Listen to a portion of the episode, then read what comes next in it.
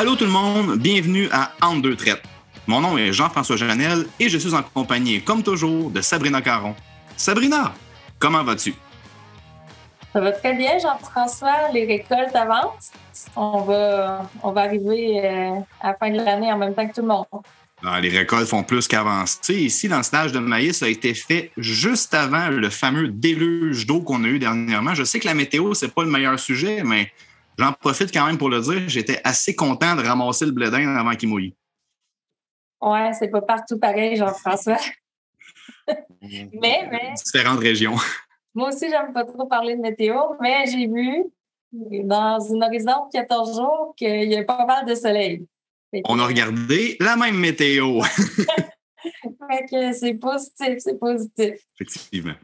Aujourd'hui, Sabrina, on ne parlera pas de météo, on va parler d'économie. On le sait, ça fait plusieurs mois, tout le monde s'inquiète de l'inflation. C'est vrai pour les consommateurs, c'est vrai pour les politiciens, mais c'est aussi vrai pour nous, les producteurs de lait. C'est clair que c'est un sujet qui touche pas mal tout le monde. Les prix montent. Euh, dans certains secteurs, ça monte très vite, certainement plus vite que ce qu'on a connu dans les dernières décennies.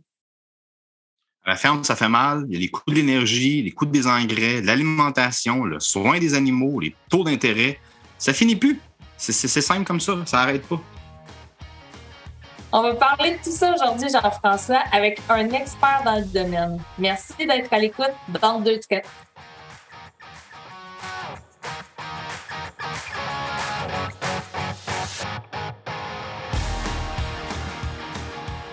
Notre invité est économiste agricole à Financement Agricole Canada. Il détient un doctorat en économie agricole et des ressources de l'Université de Californie. Il a œuvré dans le milieu universitaire pendant plusieurs années pour acquérir de vastes connaissances en économie agricole. C'est un expert dans l'analyse des politiques agricoles, notamment en ce qui a trait au commerce, à l'étiquetage, à la salubrité des aliments, au bétail et à la bioénergie.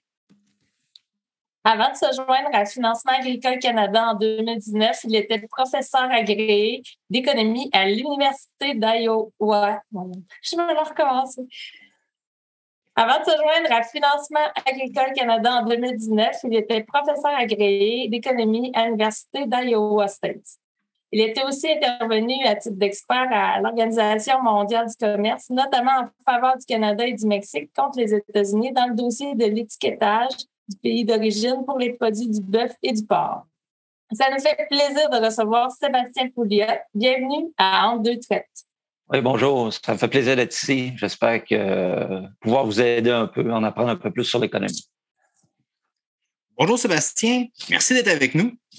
On va commencer tout de suite avec une question facile. Est-ce que l'inflation va ralentir bientôt? Euh, la réponse vite, c'est non. Euh, on, calcule l'inflation habituellement sur une période d'un an. Donc, on compare les prix du, disons, d'août l'année dernière à ceux d'août de cette année. Donc, juste pour cette raison-là, euh, quand on parle d'inflation, il y en a beaucoup de ces hausses de prix-là qui sont accumulées au printemps et au début de l'été. Donc, juste de cette perspective-là, d'un point de vue mathématique, l'inflation, quand on la calcule, va perdurer pour cette raison-là. Euh, donc, si on prend ça en compte, on peut déjà s'attendre à un taux d'inflation d'environ 6% en décembre 2022. Euh, la Banque du Canada nous dit ce qu'elle s'attend, c'est que le taux d'inflation retourne vers environ 3% euh, d'ici la fin 2023. C'est seulement en 2024 qu'on va avoir un taux d'inflation d'environ 2% euh, selon la Banque du Canada. ça ne sera pas avant 2024. Puis le 2% en fait, c'est la cible de la Banque du Canada. Donc, on ne devrait pas retourner à cette cible-là avant 2024. Euh, euh, il y a des raisons aussi, les, euh, les problèmes d'approvisionnement, il y en a toujours. Donc, il y a encore des coûts là-dessus qui, qui, sont en hausse, qui font en sorte que l'inflation va perdurer pendant un certain moment. par contre, on pourrait peut-être avoir une surprise. Si les prix du pétrole, le prix de l'essence diminuent très rapidement, c'est là qu'on pourrait voir l'inflation diminuer plus rapidement. Mais autrement, on s'attend à ce que l'inflation perdure du moins encore plus d'un an un niveau euh, supérieur à 2% Donc, euh, les banques centrales comme la Fed, comme la Banque du Canada utilisent l'augmentation des taux d'intérêt pour lutter contre l'inflation. De ce qu'on entend, que tu viens de nous dire, ben ça Est-ce que ça fonctionne comme souhaité ou c'est comme plus lent ou c'est tout à fait normal? En fait, euh, oui, ça fonctionne. On a déjà des signes. Donc, la Banque du Canada a augmenté le taux d'intérêt commençant, c'est en février, je crois. Euh, les, on avait commencé l'année avec 0,25 de taux d'intérêt de la banque. Euh, c'est le taux, euh, le taux à un jour de la Banque du Canada qui influence tous les taux d'intérêt qui est dans l'économie canadienne. on a commencé à 0,25% puis présentement, on est à 3,25% Donc, ces taux-là ont augmenté énormément, puis ça se répercute sur les taux d'emprunt des ménages puis des entreprises. Ça, ce que ça fait en sorte, c'est que les entreprises puis les ménages empruntent moins. Donc, ça diminue la quantité d'argent dans l'économie. Ça diminue aussi la quantité d'argent dans l'économie parce que les gens ont tendance à, pour sauver de l'argent. Euh, donc, ça, ça fait diminuer la demande pour les biens, ce qui fait en sorte que ça va diminuer la pression sur les prix. Oui, ça fonctionne, mais ça prend du temps avant qu'il se répercute dans l'économie. On a déjà des signes que la demande, la consommation commence à diminuer. Les ménages se sentent moins riches, euh, ils ont moins d'argent à leur disposition c'est aussi que les salaires augmentent moins rapidement que l'inflation présentement. Donc, les, euh, ménages puis les entreprises commencent à, être plus euh, plus faire attention à leurs dépenses. Donc, la demande diminue, ce qui va faire en sorte de diminuer euh, les pressions sur les prix pour qu'ils commencent à, en se stabiliser.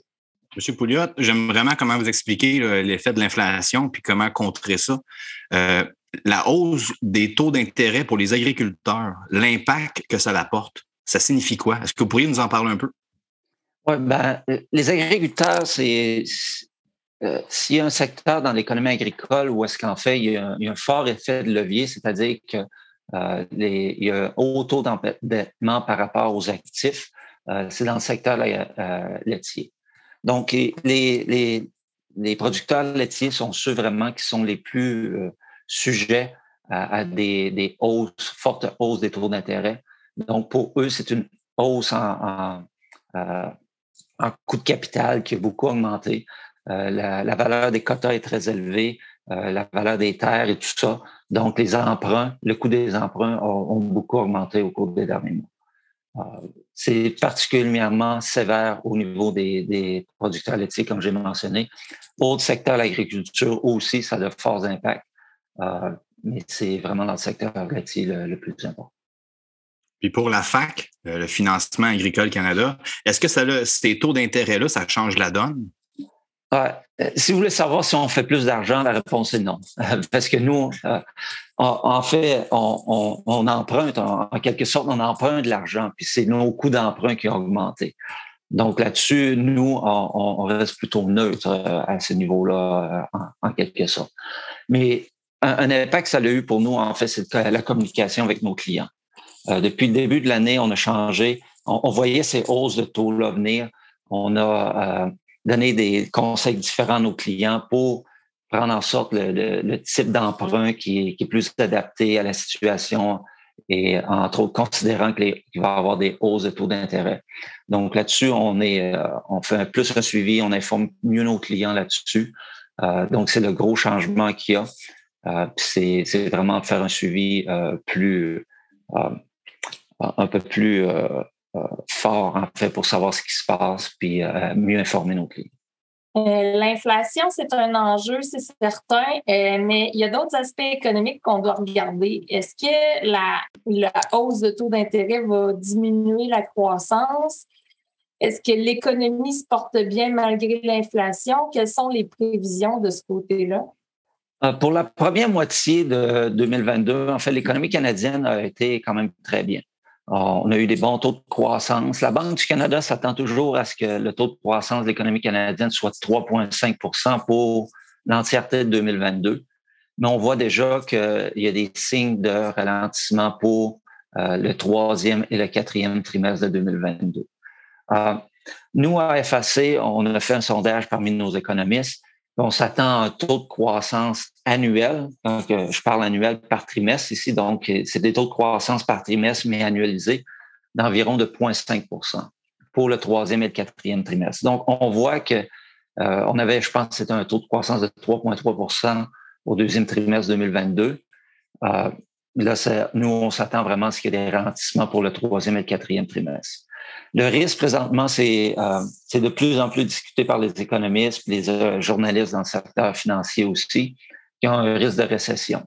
Euh, donc, on, ces hausses de taux d'intérêt-là réduisent vraiment la demande, réduisent les dépenses des ménages et des entreprises. Donc, ça pourrait nous amener vers une récession. Euh, il y a des probabilités aux États-Unis, en Europe, surtout en Europe peut-être encore plus fort. Il y a même un risque de récession globale.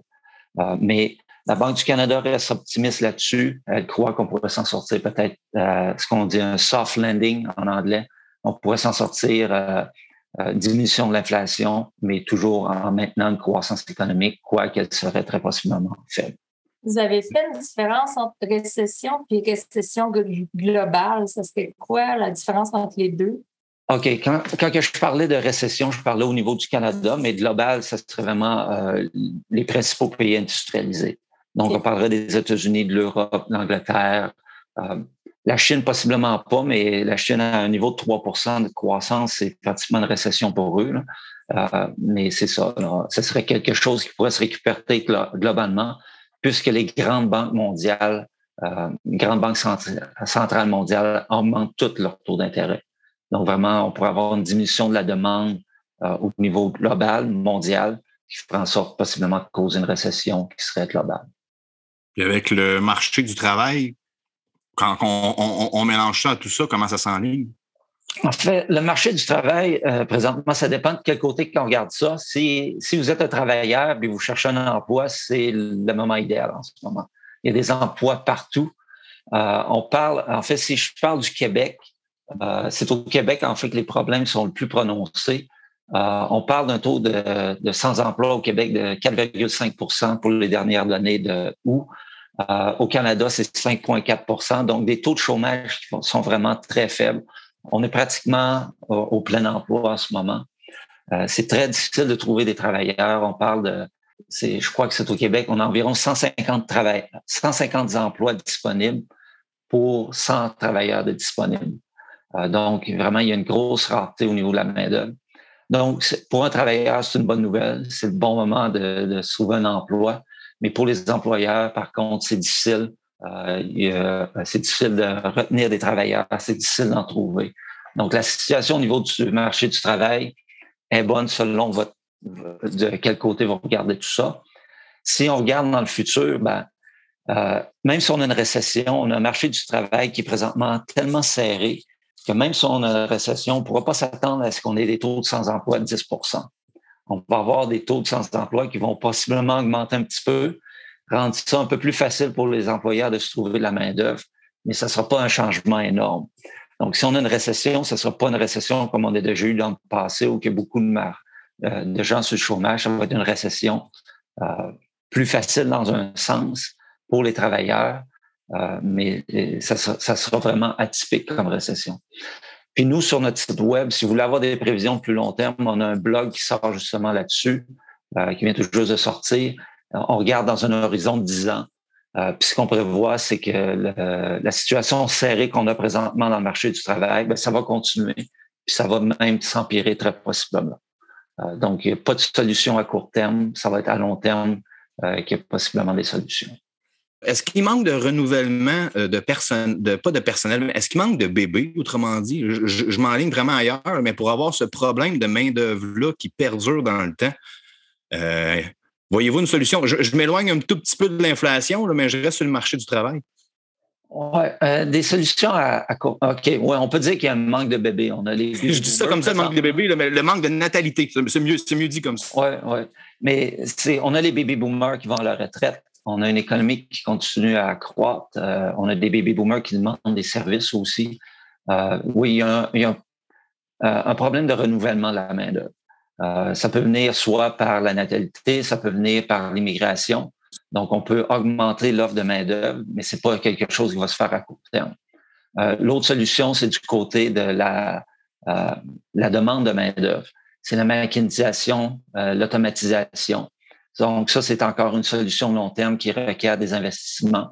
Euh, présentement, on a des taux d'intérêt qui sont élevés, donc à court terme, ça va être difficile d'approcher euh, cette situation-là à travers des investissements. Mais à plus long terme, c'est quelque chose qui va possiblement devoir être fait. soit très possiblement augmenter les taux d'immigration ou avoir des entreprises qui investissent de plus en plus dans l'automatisation, la mécanisation pour sauver en main Évidemment, le secteur agricole est vraiment touché par euh, la pénurie de main-d'œuvre. Euh, il y a plusieurs producteurs qui ont de la difficulté à recruter puis à conserver euh, leurs travailleurs. vous avez parlé de solutions de mécanisation, robotisation. les producteurs agricoles font beaucoup affaire avec des travailleurs étrangers aussi. Est-ce qu'il y aurait des choses à dire là-dessus? Est-ce qu'il y aurait des conseils, des, des choses pour le futur de ce côté-là? il n'y a pas vraiment de solution magique. Euh, il n'y a pas. Euh, c'est des emplois qui sont physiquement difficiles. Donc, euh, je parlais du, du, taux de poste vacant. typiquement, il est plus élevé dans, dans le secteur agricole, surtout au niveau des, des, des récoltes. Il y a beaucoup de saisonnalité là-dedans. Euh, donc, on voit des hautes hausses de taux vacants pendant l'été. Euh, c'est aussi difficile en transformation alimentaire, plus que dans, dans le secteur plus général, le secteur manufacturier. Euh, donc, il n'y a pas de solution à court terme. Peut-être la solution à court terme qui est coûteuse, par contre, c'est d'offrir des salaires plus élevés, offrir des, des meilleures conditions. Mais ça, c'est un sacrifice au niveau de la rentabilité en même temps. donc, l'immigration, l'automatisation sont des solutions à long terme à considérer, mais à court terme, c'est difficile. Donc, on peut considérer qu'il y a encore beaucoup de défis. Ça, euh, je pense c'est très clair. On va s'arrêter pour une petite pause et on revient avec M. Sébastien Pouliot, économiste agricole à Financement Agricole Canada. Les producteurs laitiers d'ici travaillent pour devenir carboneutres d'ici 2050, en produisant de l'énergie renouvelable, en préservant la biodiversité et... Je pense qu'on est tous d'accord avec ça. Les producteurs laitiers du Canada, carboneutres d'ici 2050. Et nous sommes de retour avec notre invité, M. Sébastien Pouliot de Financement agricole Canada. Sébastien, creusons un peu plus les perspectives économiques avec une loupe un peu plus spécifique pour les producteurs laitiers.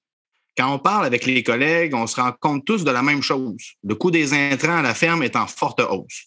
Si on prend les engrais, par exemple, ça monte en flèche. C'est quoi qui se passe? Euh, en, fait, ça fait un bon bout de temps que le prix des engrais augmente. Si on retourne à l'année dernière, ça a commencé vraiment à l'été 2021 qu'on a commencé à voir le hausse du prix des engrais. Euh, ça s'est passé à cause qu'on, c'est avec le prix du pétrole qui a augmenté à ce moment-là. On a eu aussi euh, des problèmes d'approvisionnement. Il y a eu euh, je pense à, en Louisiane, entre autres, il y avait eu un ouragan. Il y avait eu aussi en Angleterre des problèmes de, production. Euh, la Chine, la Russie ont bloqué des exportations de certains produits. Euh, donc, ça fait en sorte qu'au niveau global, le prix des engrais a augmenté. Ensuite, tout ça, ça a continué avec l'invasion de l'Ukraine par la Russie. On a eu des, taxes sur les importations d'engrais venant de la Russie. Puis l'Est du pays, euh, le Québec et l'Ontario, on dépend des importations d'engrais, euh, entre autres venant de la Russie au niveau de, de l'azote. Euh, la situation en ce moment, ben, on a des prix du pétrole qui commencent à diminuer. donc, ça devrait en faire en sorte que les coûts de production diminuent un peu. Par contre, les, les taxes, en autant que je sache, sur les importations d'engrais venant de la Russie sont toujours là. Le problème présentement, ce qu'on suit, c'est ce qui se passe en Europe avec la production d'engrais en Europe. Euh, il y a des problèmes d'approvisionnement en gaz naturel en Europe à cause de la Russie. Donc, l'Europe essaie en fait de, se tarir, d'arrêter d'importer de l'énergie venant de la Russie. Puis, étant donné que la production d'engrais est très fortement dépendante euh, de l'énergie, euh, principalement du gaz naturel, ça fait en sorte que les coûts de production des engrais en Europe ont fortement augmenté. L'Europe est typiquement un, petit, un exportateur d'engrais par contre, ça pourrait qu'en 2022-2023, l'Europe devienne un importateur d'engrais, ce qui change les choses sur le marché mondial, ce qui devrait euh, euh, pousser les prix un peu plus vers le haut pour les, engrais euh, pour 2022-2023. La question est, est-ce que ces, ces forces-là vont être plus fortes que celles de la diminution des prix du pétrole en ce moment? ça, on ne sait pas.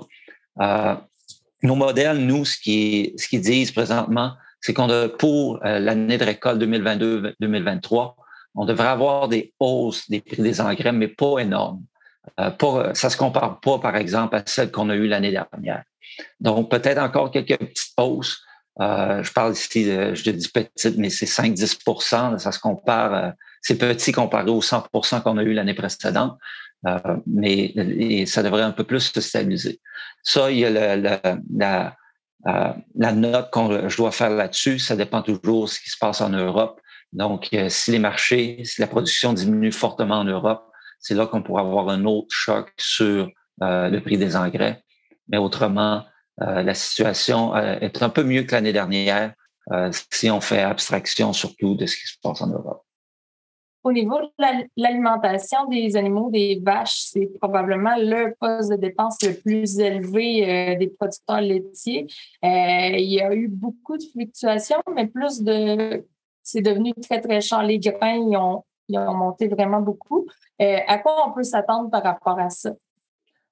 au niveau de l'alimentation, en fait, ce qu'on voit, c'est qu'il semble que la production de foin dans les pays a été quand même bonne cette année. même chose l'année dernière. Euh, dans l'ouest du pays, ben là, c'est beaucoup, beaucoup mieux que l'année dernière. Euh, l'année dernière, on avait eu beaucoup, en fait, de, de, fermes qui avaient envoyé du foin vers l'ouest parce qu'à cause qu'il y avait eu la sécheresse euh, dans les prairies. Donc, cette année, on n'aura pas une situation comme ça, ou du moins, ça va être beaucoup moins important que l'année dernière. la situation au niveau des grains, les choses se sont stabilisées. On a, dans l'ouest du pays, ça va être une bonne année au niveau de la production aux États-Unis, la production de maïs, euh, ils ont été révisés un peu à la baisse dernièrement, mais ça va être quand même une bonne année.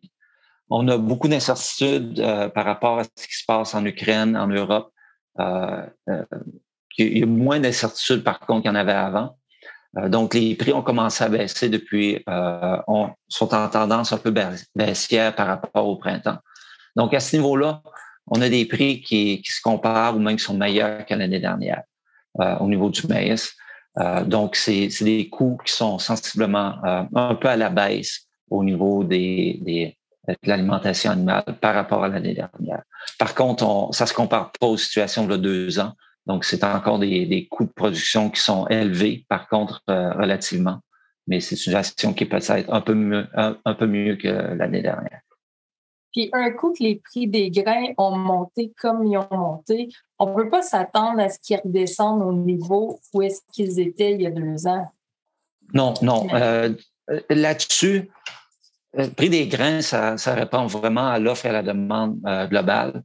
Euh, ce qu'on a présentement, les, les stocks, les, l'entreposage de grains, les niveaux ne sont pas super élevés avant qu'on se ramasse une situation où on a une forte diminution du prix des grains, ça va prendre quelques bonnes années de récolte, euh, une ou deux au moins. Euh, c'est pas avant ça qu'on va vraiment avoir une diminution du prix du maïs et, tout ça.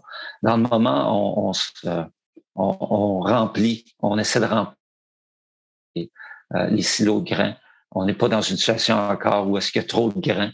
Euh, donc, ça va prendre un bon moment avant qu'on puisse avoir, puisse voir des prix qui diminuent. Pour le moment, c'est plus une stabilisation, euh, ce qu'on peut voir euh, relativement euh, une plus ou moins bonne nouvelle. Pour ce qui est de l'essence et le diesel, il y a des fois des corrélations avec les marchés comme le grain, mais il y a quand même eu des fortes hausses au niveau des prix des carburants. Ça s'est calmé un peu. On le voit à la pompe là, dans, les endroits là, un peu partout autour de chez nous. Mais qu'est-ce qui s'en vient par rapport à ça, un peu dans votre boule de cristal? Oui, ben ça, euh, ma boule de cristal est pas mal opaque quand on parle des prix du, euh, de l'essence et des prix du pétrole. Euh, si on regarde les marchés à terme, on voit que des, des diminutions. si on regarde les tendances, c'est qu'il y a plus de production qui revient. ce qui s'était passé avec la pandémie, étant donné que les prix du pétrole étaient tellement bas, il n'y a, a, plus de nouveaux puits de pétrole qui ont été faits pendant un bout de temps. Là, cette production-là revient. il y a des il y a des puits qui sont asséchés, mais là, il commence à avoir de plus en plus de nouveaux puits qui reviennent remplacer cette production-là. Donc, il y a de l'offre qui augmente. On a aussi la demande pour les produits pétroliers qui diminue, étant donné euh, la haute force, euh, la, les, fortes hausses de taux d'intérêt. Euh, donc, là-dessus, ça met un peu moins de pression sur les prix du pétrole. Par contre, ce qu'on entend en ce moment, c'est probablement que l'OPEC va peut-être commencer à diminuer un peu la production pour garder les prix à un certain niveau.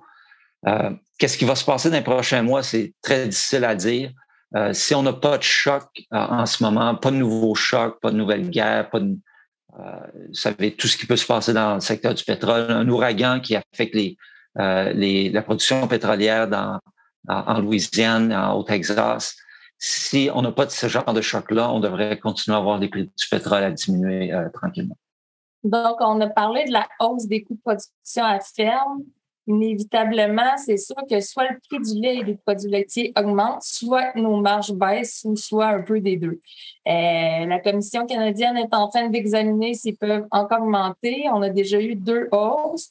Euh, ça avait compensé une partie des coûts de production qui avaient augmenté.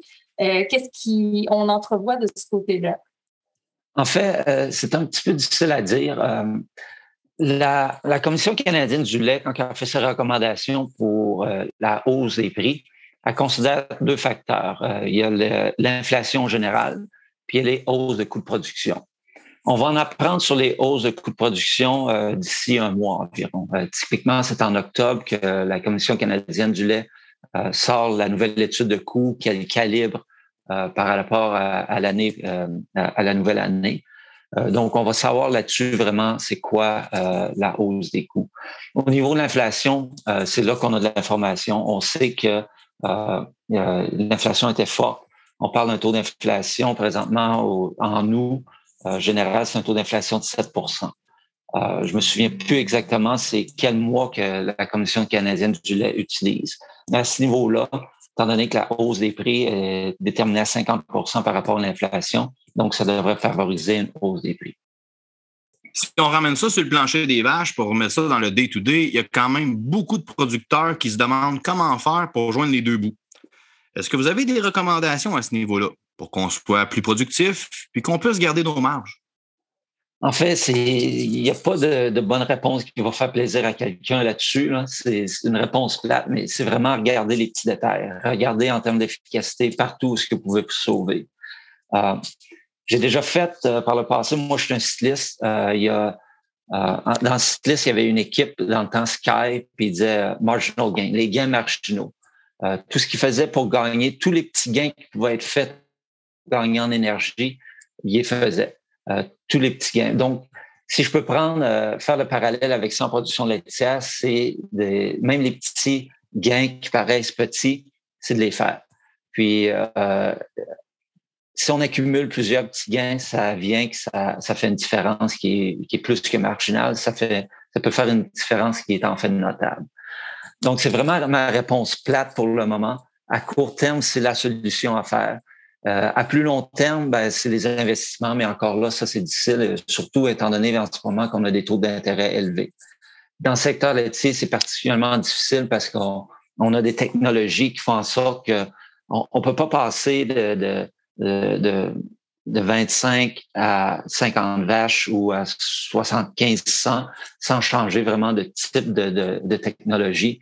Ou en, fait, je, vais rephraser ça, pour augmenter, pour profiter vraiment des gains d'une nouvelle technologie, il faut passer de 50 à 100 vaches, par exemple. Euh, donc, c'est très difficile, ça requiert des, des, euh, des investissements qui sont très importants. Puis en ce moment, c'est difficile avec les forts taux d'intérêt. C'est des décisions à long terme.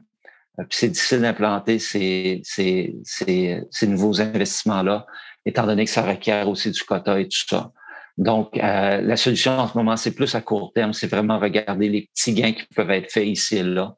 Puis autrement, euh, il n'y a pas de solution facile, euh, vraiment si on regarde du côté du consommateur pour les produits laitiers, on a dit plutôt qu'ils doivent commencer à se serrer la ceinture. Les taux d'intérêt ont augmenté. Leur, l'argent qui reste à la fin du mois dans les ménages serait moins élevé. le prix du lait a augmenté mais moins quand même que les autres denrées, selon ce que, ce que j'ai vu dans des graphiques. est-ce que le pouvoir d'achat va affecter les ventes de produits laitiers? Euh, est-ce que les salaires augmentent assez pour compenser? Qu'est-ce qu'on doit voir pour les prochains mois euh, au niveau du pouvoir d'achat? Au, niveau du pouvoir d'achat, on voit déjà en fait le pouvoir d'achat diminue. Euh, les salaires, les revenus en ce moment augmentent à un rythme plus faible en fait que, l'inflation. au Québec, c'est un peu différent. On a les salaires en fait qui augmentent plus rapidement qu'ailleurs au, Canada. si on regarde les dernières données sur les hausses de salaire, c'est 6,9 au, au, Québec. Au Canada en général, c'est 5,4% Mais par contre, comme je l'ai mentionné tantôt, on a un taux d'inflation environ à 7% donc, le revenu réel qui est disponible pour les achats, pour les ménages, a diminué. Puis on a des hausses de dépenses, entre autres, à, cause des hausses de taux d'intérêt. Donc, les ménages, en ce moment, ont moins d'argent disponible pour leurs dépenses. On a aussi, je devrais ajouter là-dessus, c'est que euh, tous les investissements qu'on a, les gens en général ont des investissements en bourse, euh, leur maison et tout ça. Euh, ce qu'on voit en ce moment, c'est qu'en fait, la valeur de ces actifs-là a diminué. Euh, en bourse, euh, je crois qu'on a une diminution de 20% des valeurs euh, boursières depuis le début de l'année. donc ça, puis en plus, si on considère l'inflation par-dessus tout ça, c'est que la valeur réelle des actifs des ménages a diminué au cours des derniers mois. Donc les gens se sentent moins riches, ils ont moins d'argent disponible pour dépenser. Donc ça, ça devrait faire en sorte de diminuer la demande pour les produits laitiers et les autres produits. Par contre, la bonne nouvelle là-dessus, c'est que les produits laitiers, la demande pour les produits laitiers est ce qu'on appelle inélastique par rapport aux revenus. Même si les revenus diminuent, euh, disons, euh, juste comme exemple, euh, pour, comme exemple, s'ils diminuent de 10% ben, la consommation de produits laitiers va diminuer beaucoup moins que 10% On peut s'attendre peut-être à un, un point, peut-être, non, elle va peut-être diminuer de 1 ou 2% pour une, euh, une diminution de revenus de 10 Parce euh, Donc, la... Oui, oui, essentiellement, c'est ça. Euh, c'est un bien nécessaire, la nourriture. Donc, les gens vont continuer à se nourrir. ce qu'ils vont faire, par contre, c'est peut-être choisir le type de produit qu'ils vont, qu'ils vont consommer. donc, c'est la compétition entre les produits qui va déterminer vraiment la, la, la, la consommation en ce moment. Par rapport historiquement, c'est qu'en ce moment, ce qui est plus difficile pour le lait, c'est qu'il y a plus de compétition. On a des produits qui viennent des, euh, produits des, laits végétaux euh, ou d'autres produits vraiment de, production végétale qui viennent compétitionner avec les produits laitiers. Euh, donc, ces produits-là, c'est une, une, nouvelle compétition, une nouvelle réalité que le secteur laitier doit faire face. Par rapport aux autres sources de protéines en ce moment, le lait, les dernières années, le prix du lait a augmenté de 7,9 pour les produits euh, laitiers en général, c'est 7% euh, Si on se compare au poulet, c'est 5,3 Le porc, c'est. En fait, le porc, le prix du porc a diminué de quasiment 2% euh, au cours de la dernière année. le bœuf, par contre, a augmenté de 7,1% Donc, par rapport aux autres protéines, on est environ à un niveau stable en ce moment, ce qui n'est pas une mauvaise nouvelle pour le lait, ce qui fait en sorte que le lait reste relativement compétitif par rapport aux autres sources de protéines un peu pour vous laisser continuer dans, la même veine, vos perspectives dans l'ensemble, pour, pour l'ensemble de l'industrie laitière au Canada, euh, vous les qualifiez comment? Euh, je dirais que peut-être en ce moment, on est peut-être dans, un creux. C'est une situation qui est plus difficile. Euh, ça va prendre encore quelques mois avant que les, choses aillent mieux. donc, quand je m'attends à ce que les prix des grains à plus long terme pas avec cette année de récolte-ci, mais si on a une bonne année l'année prochaine euh, euh, aux États-Unis, au Canada, puis même au niveau global, on pourrait peut-être voir le prix des grains diminuer, euh, ce qui ferait en sorte que les coûts de production diminueraient. à plus court terme, on, devrait avoir une hausse des prix du lait en février. je ne sais pas ça va être combien. c'est peut-être là vraiment qu'on va commencer à voir un petit peu de, de la situation s'améliorer. Euh, mais ça va prendre du moins encore un an, euh, je crois, vraiment avant qu'on puisse voir euh, la situation significative, une amélioration significative de ce qui se passe dans le secteur laitier. mais pour le moment, je pense que ça va rester difficile, pas encore un moment. Peut-être les bonnes nouvelles, c'est qu'on s'attend encore des compensations pour les ententes commerciales. il en reste encore, je crois, des chèques à venir pour les ententes avec le Pacifique, avec l'Europe. Puis il devrait y avoir une annonce euh, d'ici la fin de l'année euh, pour les compensations pour ce qui vient euh, par rapport à l'entente avec les États-Unis et le Mexique. donc, c'est la bonne nouvelle là-dessus. il devrait y avoir des chèques de compensation à, venir dans les prochains mois. Merci beaucoup, Sébastien Pouliot, économiste agricole à Financement agricole Canada. d'avoir pris le temps de nous jaser à Entre deux traites.